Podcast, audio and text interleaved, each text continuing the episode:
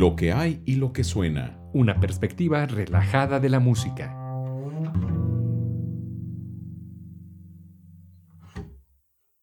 Hola amigas y amigos, bienvenidos a una emisión más de Lo que hay y lo que suena.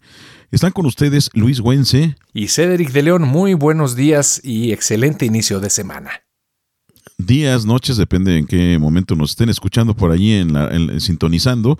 Eh, finalmente, pues estamos ya, sí, las 24 horas disponibles, ¿no?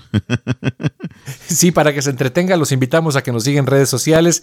Puede suscribirse para que cada semana le llegue la notificación por Amazon Music, Apple Podcast, también nos puede encontrar en, en Google Podcast, pues Spotify, Anchor FM, en todas las plataformas donde usted escuche o le guste escuchar podcast, pues ahí estamos. Suscríbase como lo que hay y lo que suena un episodio nuevo cada semana y también todos los anteriores tenemos ya un montononal de episodios.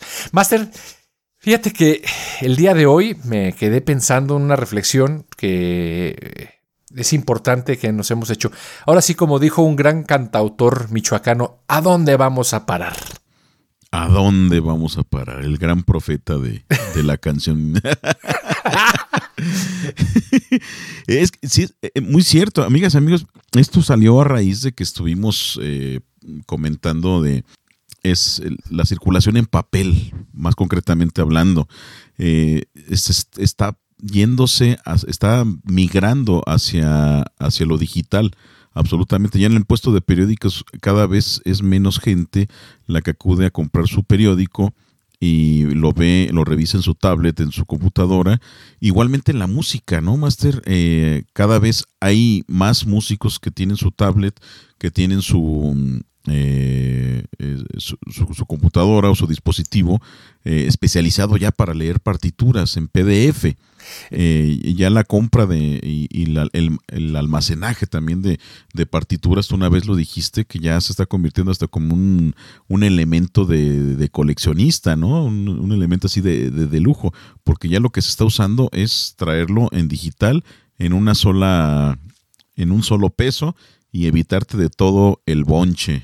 Sí, y precisamente es muy es lamentable que muchas personas que se dedican a la al proceso, por ejemplo, de este que mencionábamos, por no, no dar nombres de publicaciones, o periódicos que cierran sus puertas porque de alguna manera u otra han sido sobrepasados, en algunos casos, por lo digital, la era digital y todo el contenido, pues ya que antes se distribuía de manera impresa, pues él consigue de manera eh, digital. Y los que no se subieron o no entendieron o no pudieron o no eh, subirse al tren digital, pues están viendo eh, forzados a cerrar sus puertas por muchas cosas, ¿no? Además, aunados factores externos, sin embargo, la era digital nos ha eh, revolucionado en este sentido, en especial en la parte de la impresión del papel. Por supuesto, hay temas muy interesantes sobre el libro como un objeto ya de arte, porque pues por supuesto una obra de arte no podrá ser sustituido nunca como tal. Sin embargo, si su contenido, o sea, si el, libro o la publicación impresa se puede conseguir de manera digital para consumo y uso, pues eh, se optará, muchos optaremos, yo me incluyo, por el contenido digital. Sin embargo, un libro con cuyo valor artístico eh, es inherente, pues, como objeto, pues nunca, nunca, artesanal, nunca será eh, sobrepasado y por supuesto, pues nunca será igualado porque son, es, es, único. Sin embargo, pues nuevamente llegamos a la parte de la música. ¿Te acuerdas, Master? Seguramente, pues sí, tú, tú lo vives día con día, pero yo recuerdo cuando uno preparaba un estudio para llevar, eh, eh, presentar un examen, dar un conciertito, un recital, pues ahí ibas a la fotocopiadora, estas fotocopiadoras de una luz verde, ¿no? Que parecía radioactiva y te salían, te salían las, las partituras bien grises de fondo y apenas las notitas negras así que se veían, ¿no? Con el, con, el dedo del que estaba deteniendo el libro, todo ya doblado, el pobre libro que pasó por 25 mil millones de manos, ¿no? Y ahí, y, tú, con tu diurex ahí en la papelería, o tu cinta adhesiva ahí en la papelería, uniendo las, las, las hojitas, y ya salías con tu bonche, como lo decías. Y hoy en día, pues ya la música está al alcance de un clic, no nada más la impresa, sino la digital. Claro, hay una, plataforma para el, músico eh, en el campo de lo que se le conoce como música clásica, eh, IMSLP, donde se te olvidó la partitura eh, eh, o simple y sencillamente vas a tener un ensayo y para no estar cargando ni fotocopiando, eh, pues accedes, lo descargas, lo pones ahí en tu dispositivo y se acabó. Y eso en cuestión de dos, tres minutos, ¿no? todo lo contrario anteriormente, ¿no? Cuando ibas tú a conseguir, yo, yo recuerdo muy bien que íbamos a tocar una, una pieza de Bach donde no había partichelas. La partichela es la parte individual de cada instrumentista. Entonces nada más estaba en lo que se le conoce como el score o la parte del, director, donde vienen todos los instrumentos eh, en, la, la, partitura grande, ¿no? Entonces lo que hacíamos era fotocopiar la, partitura grande y después recortar parte por parte, la parte del violín primero, la del segundo, la, este, de la viola, la del cello, con trabajo, y después pegarlas en una hoja y esta sacarle una fotocopia para hacer ya tu partichela, ¿no? Era eh, un, trabajo realmente, ahora ya con la era digital es mucho más fácil, ¿no? Se ha facilitado unas cosas, eh, se han dificultado otras, por ejemplo, la lectura hoy por hoy eh, en, partitura este sigue siendo mejor en el papel impreso, ¿no? Totalmente de acuerdo.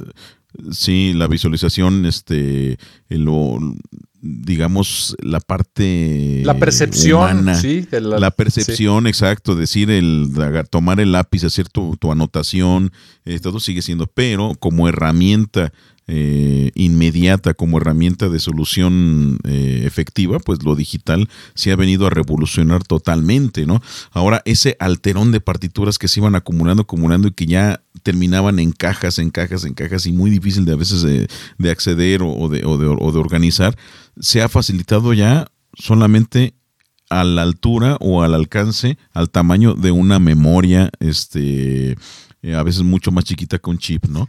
Ya en la eh, nube. Entonces, ajá, eso me refería justamente, o sea, ya ni siquiera en, un chip, ¿no? Algo, algo más pequeño como, como, como que es en la nube.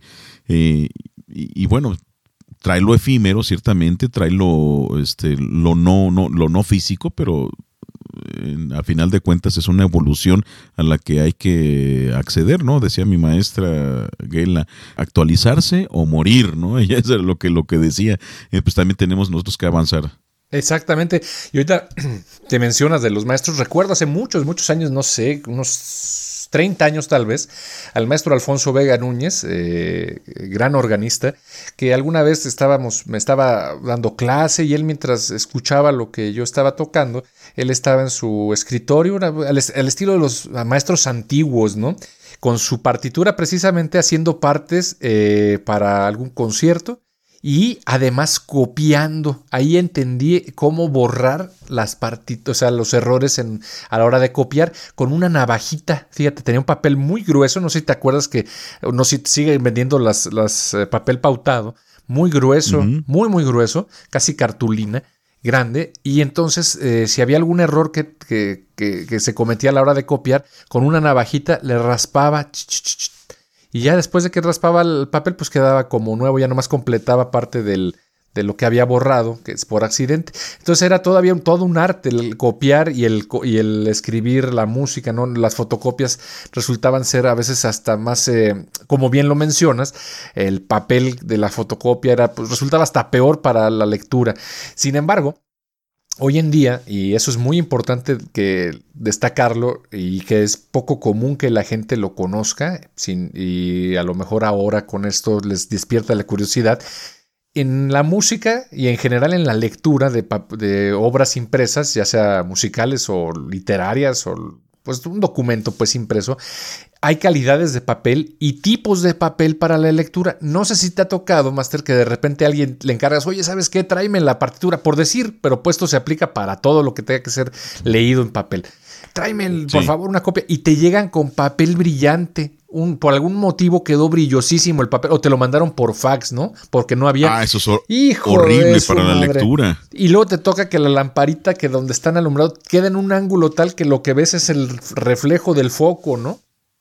Sí. increíble. Sí, debe tener un grado de opacidad del papel. Y ahorita que estabas hablando del, del grosor de papeles de 90 gramos, ¿no? Más o menos era el. No, yo creo que era como de 150. El de 90 gramos es el del papel bond de ahorita de, impresora, 70, 90, creo. Es cierto, era todavía un poquito más grueso. y para borrarlo con, la, con el exacto, ¿no? Con, con un cúter, pues, este, borraban, mutilaban un poquito el papel, así lo, como que lo lijaban, pues. Exacto. Este, para para borrarlo, porque obviamente ponerle ahí en la, goma de borrar, pues le tumbabas unas líneas al pentagrama, ¿no? Exacto. Eh, sí, sí, sí. Tiene que ser un papel específico, etcétera. Ahora, algo que en, el, en la era digital, pues también nos ha solucionado. El brillo de la, de la pantalla, por más opaco que, este, que, esté la tecnología, y se han hecho esfuerzos, por ejemplo, la Kindle, y hay otra, este, otra marca que ha hecho eh, intentos de simular el papel en una pantalla, eh, aún así tienen cierto grado de, brillo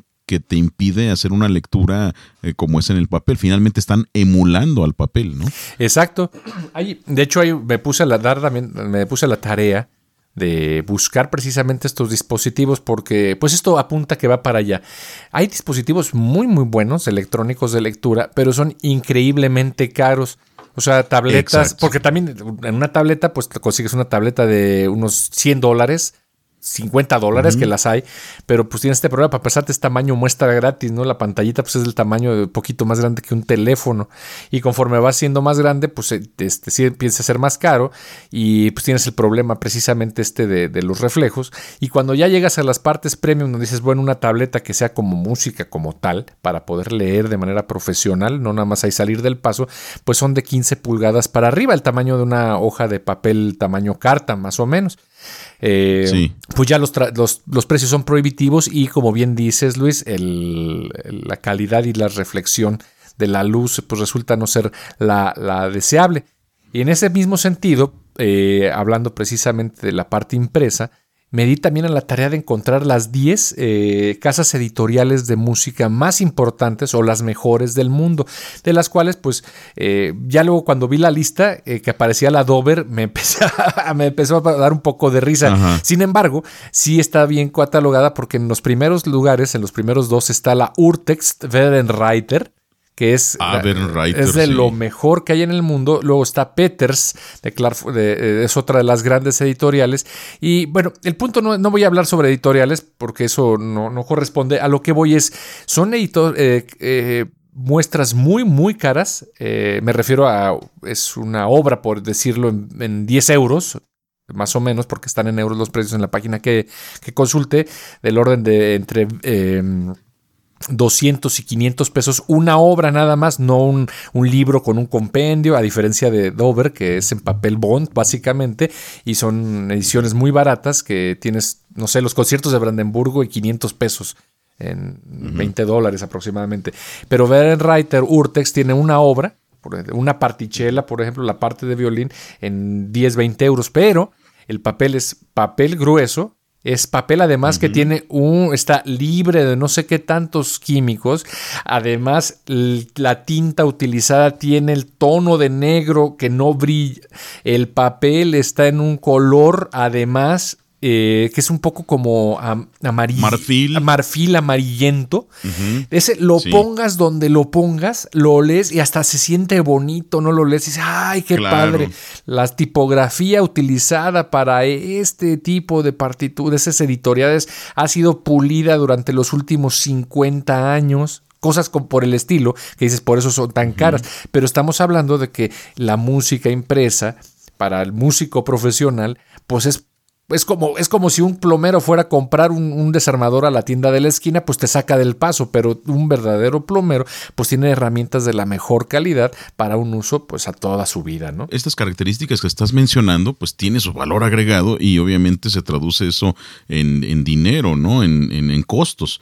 Eh, ahorita que estabas comentando de esta editorial Urtex, la Hengel Verlag, este adquirí un, ejemplar hace como un año y medio, ¿no? De las eh, sonatas de viola da gamba de, Johann Sebastian Bach. Pues es un compendio donde tiene la, partitura del, del, clave con la guía de, la viola da gamba. más eh, parte del violonchelo y de, y de la viola da gamba en dos versiones, ¿no? Eh, o sea, súper, súper muy bien editadas para las vueltas y todo. Ah, además, sí cierto, las vueltas. Sí, exactamente. Y el papel, o sea, lo estabas escribiendo tal cual. Y un costo de, de, 700 pesos, ¿no? Esta, esta, esta partitura. Eh, entonces, no son baratas, no son fáciles, de, pero eh, ya al momento de, estar estudiando en una obra así, dices tú, sabes que si los pago, si los pago, porque el, valor agregado que me proporciona es mucho mayor que leer de la tablet, que leer de la, de la pantallita, eh, que sacar una fotocopia por ahí que me, que me pasó este, mi, mi compadre, etcétera, no te da el mismo resultado, ¿no? Sí, son, son precisiones que lo agradece el ojo humano. Por cierto, podrías tú que eh, a lo mejor las personas se quedaron con... ¿Y eso qué tiene que ver eso de la vuelta? ¿A qué te refieres? ¿Por qué es, bueno, sabemos que es importante, pero ¿por qué es importante y qué es eso de la vuelta? En la partitura, obviamente como toda arte de tiempo, la música, eh, no te puedes decir, espérame tantito, eh, déjale, le, le continúa la página número 2 eh, porque como en un libro, ¿no? Estás leyendo el capítulo, sigue la, siguiente página y pues no hay problema, ¿no? Te haces tu pausa y, no hay, con, nadie quedas mal, pero en música pues tienes que continuar tocando, no puede haber esa, esa pausa para cambiar la página. Bueno, pues las editoriales buenas, las, eh, las editoriales responsables, colocan los pentagramas de tal manera que cuando hay un silencio, una partecita donde no tocas y está tocando eh, el otro, es ahí donde aprovechan para poner la parte de la vuelta a la siguiente página. Entonces es donde tienes un silencio marcado o una parte donde tú no intervienes, ahí se aprovecha para dar la vuelta de la página sin que interrumpa la obra. Ah, ok, o sea, están diseñadas estratégicamente para, para que el músico, mientras va leyendo, eh, vaya, pueda dar la vuelta sin problema y sin interrupción en el flujo de la música. Exactamente. O si es una obra muy larga que no tiene interrupciones, las hacen en dos o en tres páginas, las acomodan de ah, manera que eh, quede página izquierda derecha sin necesidad de, eh, sin necesidad de dar vuelta debido a, este a, lo prolongado de la obra, ¿no? Ahora hay obras para piano que es imposible sobre todo para piano porque leen a dos pentagramas, máxime cuando se trata de un órgano que es a tres pentagramas, entonces el espacio es un poquito más reducido y hacerlo de esa manera quedaría muy pequeño y casi este poco visible, ¿no? En esos casos, si se fijan amigas y amigos, en un concierto para piano donde está el, el músico leyendo en la partitura, tienen a su cambiador de páginas a un lado, ¿no? Entonces ahí, ahí es donde, por ejemplo, tal vez la era digital se ha hecho un favor porque hay unos dispositivos que le, han puesto un pedal que pones tu tablet a dos partes, así totalmente digital la partitura. Entonces, donde te toca hacer el cambio, eh, le das clic en el pedal y ya te pasa a la siguiente página, ¿no? Obviamente los cambiadores de página se quedan sin chamba, pero es eh, cuando estás eh, tocando es un alivio porque ya te evitas el, cambio rápido de la página. Pues qué bueno, porque hay muchos cambiadores de página nunca les pagan, de hecho casi nadie les paga. Hay un video de que ahorita que lo mencionas de la vuelta de página, donde se llama, búsquenlo en YouTube, eh, errores o, o fails o fallos en la música clásica donde un timbalista está tocando y un percusionista le está tocando los timbales y toca cambio de, página, precisamente, y con la, una de las baquetas, pues le eh, trata de cambiar, pero a la hora de hacer eso se le atora y bolas, avienta las partituras por ningún lado, ¿no? es y es, es, bien común. A mí me pasó con el maestro Carmelo y con este Héctor Pérez, pintor, en hace pues, 30 años, yo creo. Este, por que pues las este, tenía un montón el maestro Carmelo de música impresa en el eh, teatro, en el Museo de Historia Colonial, creo. Museo Colonial aquí en el centro de Morelia. Y de esos conciertos de las 5 de la tarde, pues a mí me tocó darle vueltas a las páginas, pero pues traía un montón sueltas, o sea, ni engrapadas ni engargoladas. Entonces a la hora de dar vuelta, bolas que se van todas las partituras al piso a medio concierto, ¿no? Entonces fue uno de los, de los chascos. Híjole, bueno, pero bueno, son parte del show. Y ciertamente, como lo dices, en la era digital, pues ahora parece que eso ya para empezar, pues un ahorro de espacio, un ahorro también de papel, porque de repente, a ver, Master, preparas tú tus, partituras, te aseguro que las tienes en una caja, pero si te dicen, oye, ¿sabes qué? Eh, necesitamos la parte de la viola, eh, de, la, de la noche transfigurada, este, no la tendrás por ahí, y pues si la tienes dices, no, pues espérame, ahorita mejor te la imprimo uno nuevo, ¿no?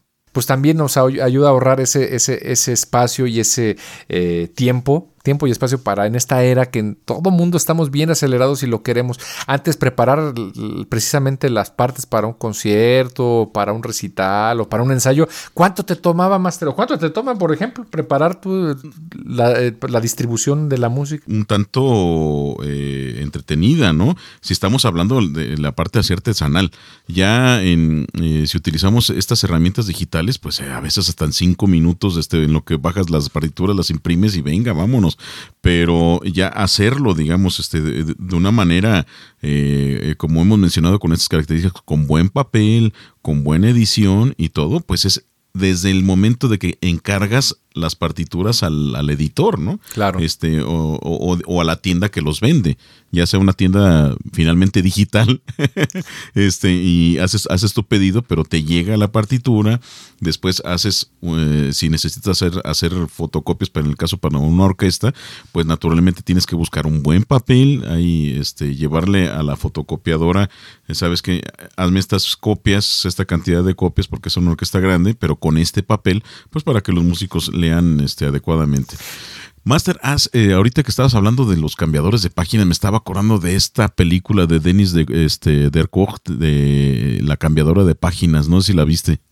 Es la de la chica que es ayuda a cambiar páginas y luego está media zafada y se le botan las canicas y empieza esa, Es francesa, ¿no? La película y el, francesa. El marido de la es una pianista, ¿no? La, ella trabaja como nana también, ¿es esa? Sí, este la, la, pianista Catherine Fogg, ¿no? Eh, guapísima esa, esa, actriz, muy talentosa. Ella sale de pianista justamente y, y contrata a una cambiadora de páginas para su ensamble eh, porque es eh, miembro de un, trío de, este, de, cámara eh, muy, muy famoso ahí pues en la, en la, película y pues necesita una cambiadora de página con la que hace un clic muy especial.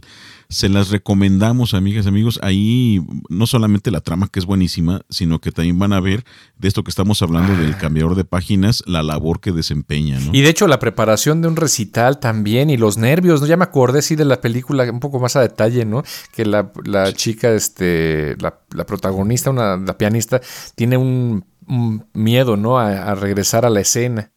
Sí, es esa, ¿no? Sí, Exacto, exactamente. Y, y, justamente su nueva cambiadora de páginas, que en un principio era su niñera, eh, le da mucha seguridad y pues suceden ahí cosas. Sí, está muy buena, sí vale la pena, además se ve este proceso. Y precisamente el asunto del cambiador de páginas y ya casi para ir cerrando esto, hay muchos dispositivos atriles, de hecho virtuales, bueno, no virtuales, digitales, eh, y todo inició curiosamente precisamente con gran parte con el órgano, la música para órgano, donde el atril ya traía incorporado una pantalla de un display eh, muy pulido para poder tener la música a disposición. Entonces era muy sencillo, o es muy sencillo ya tener la música en tu USB, la, enchufas a tu monitor y ahí estás eh, dándole seguimiento.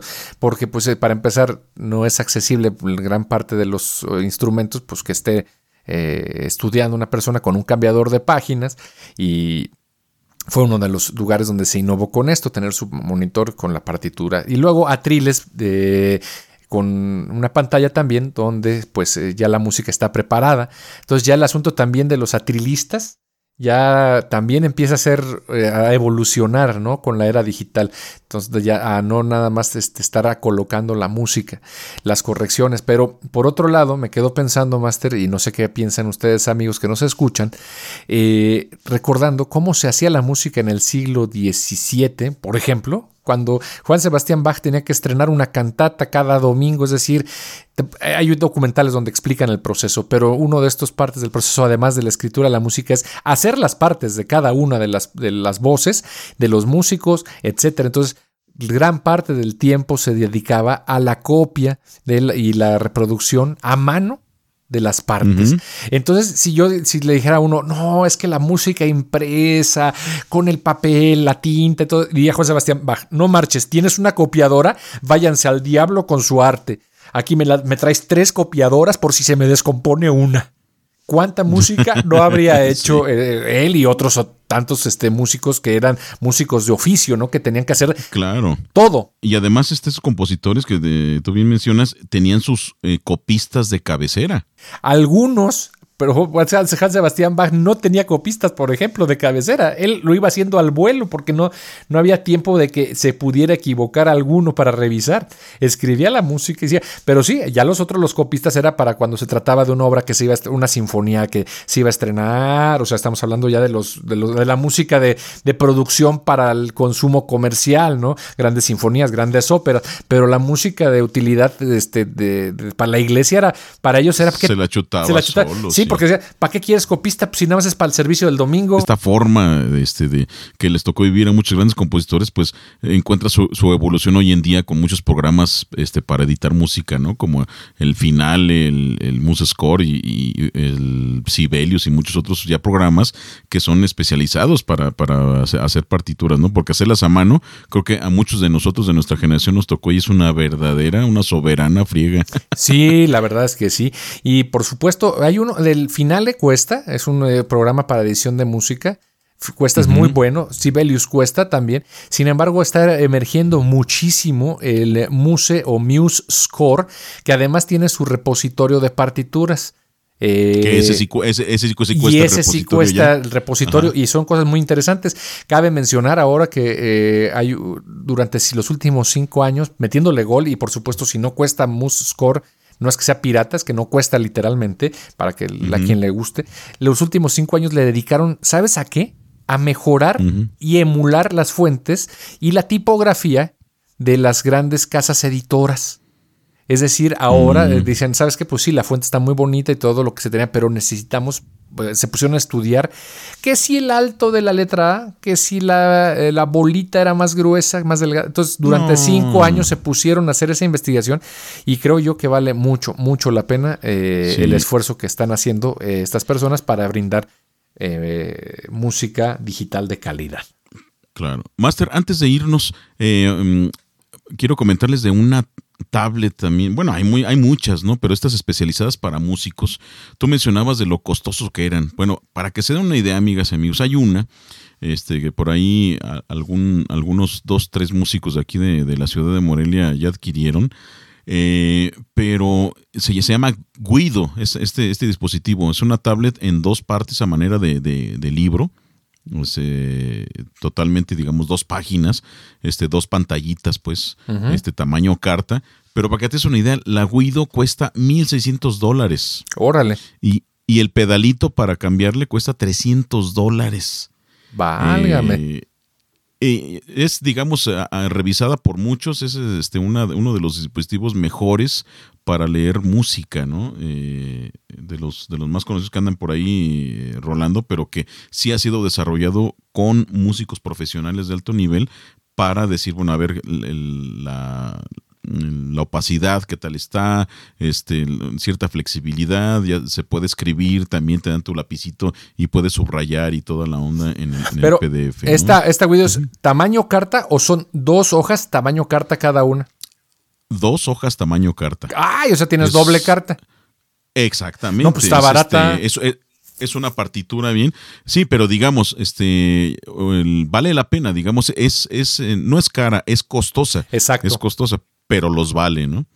Fíjate que me quedo con eso porque la verdad es bien útil tenerlo ya cuando tienes un montón de música y dices, ah, quiero esto y estar, y estar yendo a la biblioteca, que jalas la, escalera para ver en qué parte del, en qué ala de tu librero se encuentra. No, no, no, ya mejor esto digital. Pero Master. Y ya cuando la adquieres, y ya cuando la adquieres ya este, sigue el, holograma, ¿no? Pero bueno. Ah, sí. De eso hablaremos más adelante. Muy bien. Master, pues hemos llegado al final de este episodio. ¿Y qué te parece si el próximo episodio hablamos de esta mismo, pero en la vertiente de tenemos la música digital? Ya no tienes que ir a comprar el disco, ya le das clic y lo ah. escuchas en casa. Las grabaciones, claro que sí. Pues amigos, esto ha sido lo que hay y lo que suena. Que tengan un excelente día, Master. Amigas, amigos, Master Cedric, pues fue un placer estar aquí con ustedes y nos vemos en la siguiente emisión. Hasta la próxima. Lo que hay y lo que suena. Una perspectiva relajada de la música.